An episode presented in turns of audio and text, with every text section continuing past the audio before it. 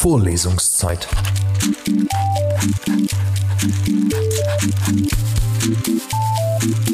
Der Geschichten-Podcast für jede Gelegenheit.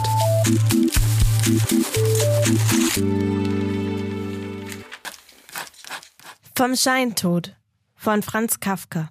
Gelesen von Maria Krampfel. Wer einmal scheintot gewesen ist, kann davon Schreckliches erzählen.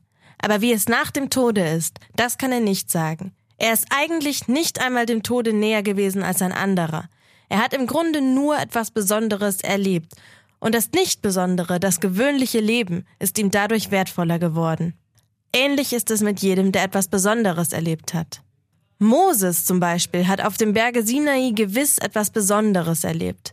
Aber statt sich diesem Besonderen hinzugeben, etwa wie ein Scheintoter, der sich nicht meldet und im Sarg liegen bleibt, ist er den Berg hinuntergeflüchtet und hatte natürlich Wertvolles zu erzählen und liebte die Menschen, zu denen er sich geflüchtet hatte, noch viel mehr als früher und hat dann sein Leben ihnen geopfert. Man kann vielleicht sagen, zum Danke. Von beiden aber, vom zurückgekehrten Scheintoten und vom zurückgekehrten Moses, kann man viel lernen. Aber das Entscheidende kann man von ihnen nicht erfahren, denn sie selber haben es nicht erfahren. Und hätten sie es erfahren, so wären sie nicht mehr zurückgekommen. Aber wir wollen es auch gar nicht erfahren. Das lässt sich daran überprüfen, dass wir zum Beispiel gelegentlich den Wunsch haben können, das Erlebnis des Scheintoten oder das Erlebnis des Moses bei Sicherstellung der Rückkehr, bei freiem Geleit zu erleben. Ja, dass wir sogar den Tod uns wünschen, aber nicht einmal in Gedanken wollen wir lebend und im Sarge ohne jede Möglichkeit der Wiederkehr oder auf dem Berge Sinai bleiben.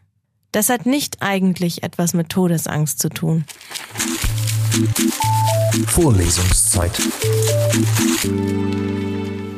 Vorlesungszeit ist eine M945 Produktion. Ein Angebot der Media School Bayern.